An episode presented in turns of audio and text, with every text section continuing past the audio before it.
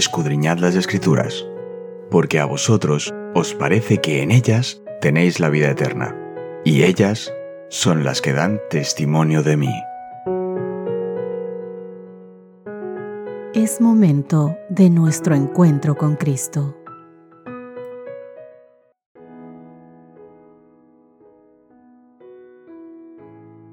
Hola, hola, ¿qué tal queridos amigos? Qué gusto saludarles. Espero de todo corazón que este bonito jueves estéis pasándola muy bien, que hayáis amanecido contentos, felices, sabiendo que Dios te ha visto con una sonrisa en cuanto abriste tus ojos, sabiendo que hoy tienes un gran día para pasarlo con Él.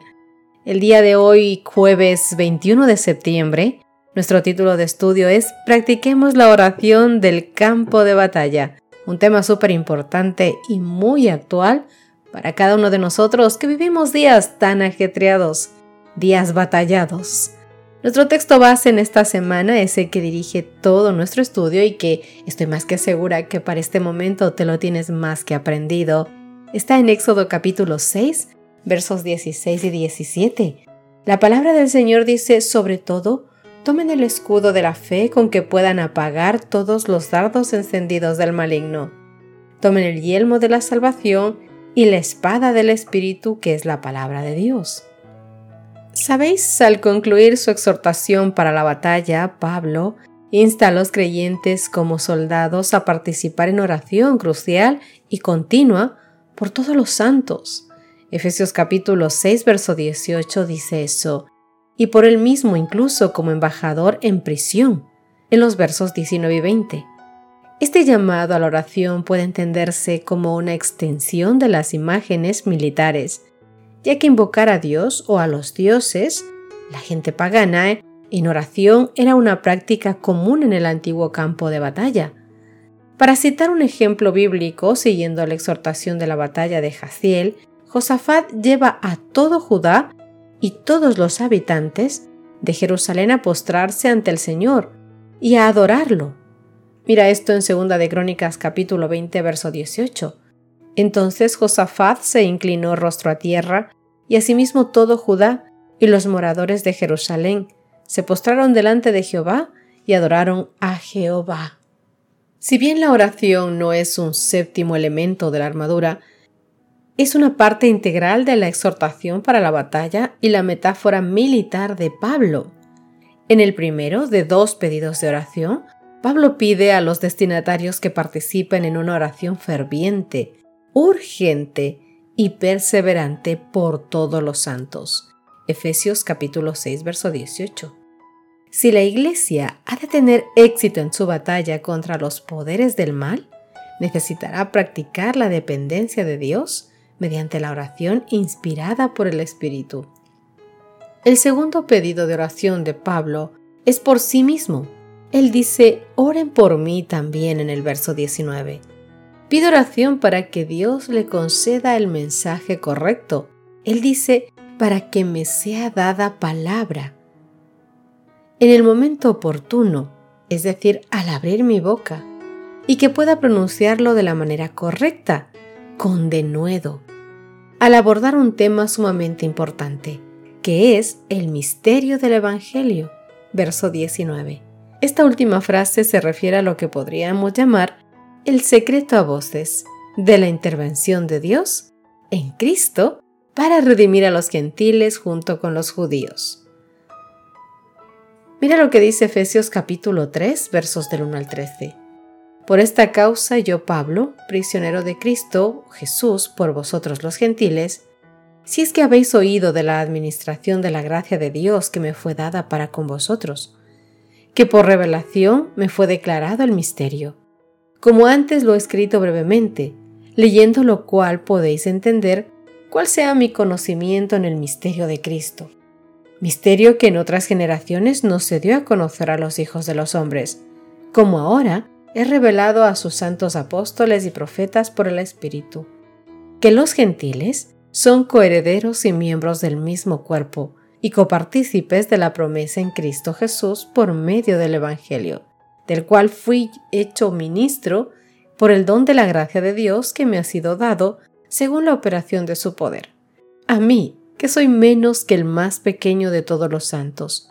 Me fue dada esta gracia de anunciar entre los gentiles el Evangelio de las inescrutables riquezas de Cristo y de aclarar a todos cuál sea la dispensación del misterio escondido de los siglos en Dios, que creó todas las cosas, para que la multiforme sabiduría de Dios sea ahora dada a conocer por medio de la Iglesia a los principados y potestades en los lugares celestiales, conforme al propósito eterno que hizo en Cristo Jesús, Señor nuestro, en quien tenemos seguridad y acceso con confianza por medio de la fe en Él, por lo cual pido que no desmayéis a causa de mis tribulaciones por vosotros, las cuales son vuestra gloria. Al crear una nueva humanidad, como dice Efesios capítulo 2, verso 15, o Efesios capítulo 2 versos del 11 al 22, como una señal del plan general de reunir en Él, es decir, en Cristo, todas las cosas. Efesios capítulo 2 verso 15, aboliendo en su carne las enemistades, la ley de los mandamientos expresados en ordenanzas, para crear en sí mismo de los dos un solo nuevo hombre haciendo la paz. Qué bonito, ¿verdad? Efesios capítulo 1 verso 10 de reunir todas las cosas en Cristo en la dispensación del cumplimiento de los tiempos, así las que están en los cielos como las que están en la tierra. Repasemos juntos los siguientes llamados a la oración en el Nuevo Testamento. Mira cuál de todos estos te inspira más y por qué. Vamos a comenzar nuestra lectura con Lucas capítulo 18 versos del 1 al 8. También les refirió Jesús una parábola sobre la necesidad de orar siempre y no desmayar, diciéndoles, había en una ciudad un juez que ni temía a Dios ni respetaba al hombre. Había también en aquella ciudad una viuda, la cual venía a él diciendo, Hazme justicia de mi adversario. Y él no quiso por algún tiempo, pero después de esto dijo dentro de sí, Aunque no temo a Dios ni tengo respeto a hombre, sin embargo, porque esta viuda me es molesta, le haré justicia, no sea que viniendo de continuo me agote la paciencia. Y dijo el Señor, Oíd lo que dijo el juez injusto. ¿Y acaso Dios no hará justicia a sus escogidos, que claman a Él día y noche? ¿Se tardará en responderles? Os digo que pronto les hará justicia, pero cuando venga el Hijo del Hombre, ¿hallará fe en la tierra? Filipenses capítulo 4 verso 6.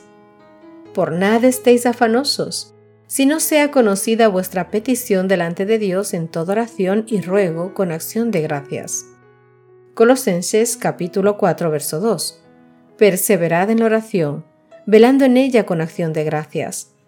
Y último, Primera de Tesalonicenses capítulo 5 versos 16 al 18.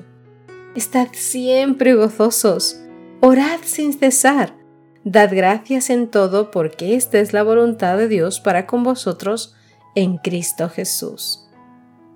¿Por qué se insta tan a menudo a los creyentes a participar de la oración ferviente y además a perseverar? La metáfora militar de Pablo sugiere dos respuestas. Una, la amenaza de una batalla espiritual contra una serie de enemigos sobrenaturales es terrible y real. Segundo, las promesas de Dios de fortaleza espiritual y victoria se ilustran mediante las imágenes militares de Pablo. Míralo o repasa nuevamente Efesios capítulo 6 versos 10 al 17. La oración ferviente y perseverante, mi querido amigo, nos brinda la oportunidad de escuchar atentamente esas promesas, celebrarlas y agradecer a Dios por los recursos de su gracia. Veréis, la fe verdadera demanda la bendición prometida y se aferra a ella antes de saberla realizada y de sentirla. Debemos elevar nuestras peticiones al lugar santísimo con una fe que dé por recibidos los prometidos beneficios y los considere ya suyos. Hemos de creer, hemos de creer que recibiremos la bendición, porque nuestra fe ya se apropió de ella y según la palabra es nuestra.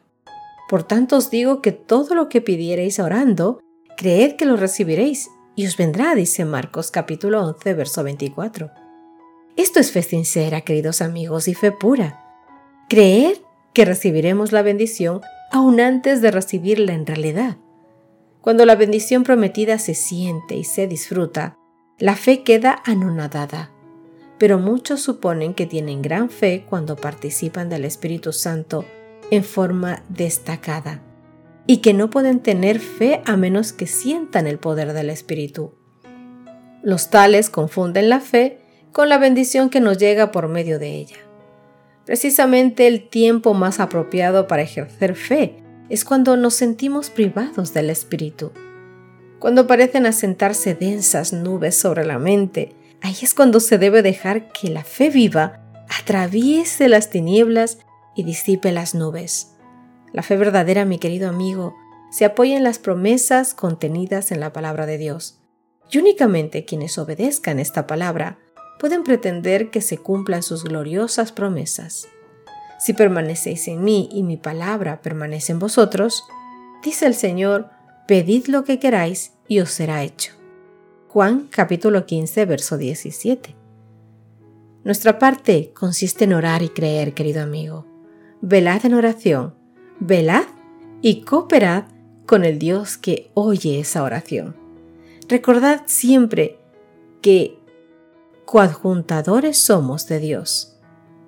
Primera de Corintios capítulo 3 verso 9 y con esto te dejo, dice eso, porque nosotros somos colaboradores de Dios y vosotros sois labranza de Dios, edificio de Dios. ¿Qué te parece si terminamos nuestro culto de hoy con una hermosa oración postrados a los pies del trono del Señor? Querido Papá Dios que estás en los cielos, Gracias por habernos dejado la oración. La llave de la puerta del cielo es ella. Ella es la que nos da la tranquilidad de sabernos escuchados, de poder dejar y soltar todas las cargas que tenemos encima de nuestra espalda, que torturan nuestra mente, que acallan nuestro corazón, Señor, que duelen. Todo eso podemos dejarlo en tus pies por medio de la oración. Gracias, Papá Dios, porque nos conoces tan bien que nos has dejado todas las cosas necesarias para que podamos estar juntito a ti, para que tomemos la decisión de siempre amarte, adorarte, glorificarte y vivir con un corazón tierno, sencillo, humilde y agradecido por tus muchas misericordias. Oh Papá Dios, perdona nuestra incredulidad, Perdona nuestra falta de fe, perdona nuestros pocos momentos de oración. Ayúdanos a cambiar nuestra vida, a estar continuamente conversando contigo en todos los instantes de nuestra vida. Vivir continuamente entendiendo, sabiendo, pensando y creyendo que tú vives a nuestro lado y que tu sombra, Señor, que tu presencia nos acompañe en todos los instantes. Oh papito Dios, gracias por ser tan lindo con nosotros. Bendice a cada líder, bendice a cada hijo, a cada padre, a cada hombre y mujer que está en tus manos. Y bendice, Señor, también a aquellos que aún no creen en ti, pero que su Santo Espíritu está moviéndose en sus corazones para que puedan conocerte y tener un encuentro personal contigo. Bendice a aquellos que estuvieron y que ahora no están que se han alejado de ti, de tu casa. Bendícelos, ábreles sus ojos para que puedan ver claramente el camino de regreso a casa, el camino donde tú los estás esperando, donde tú sales al encuentro con ellos, Dios mío. Te ruego esto no porque seamos merecedores, sino porque confiamos y tenemos la necesidad de ti, Señor. En tu dulce nombre, mi querido papá, en el dulce nombre de nuestro Señor Jesucristo. Amén y amén. Que Dios os bendiga, mis queridos amigos. Nos encontramos mañana. Gracias por acompañarnos. Te recordamos que nos encontramos en redes sociales. Estamos en Facebook, Twitter e Instagram como Ministerio Evangelike. También puedes visitar nuestro sitio web www.evangelike.com.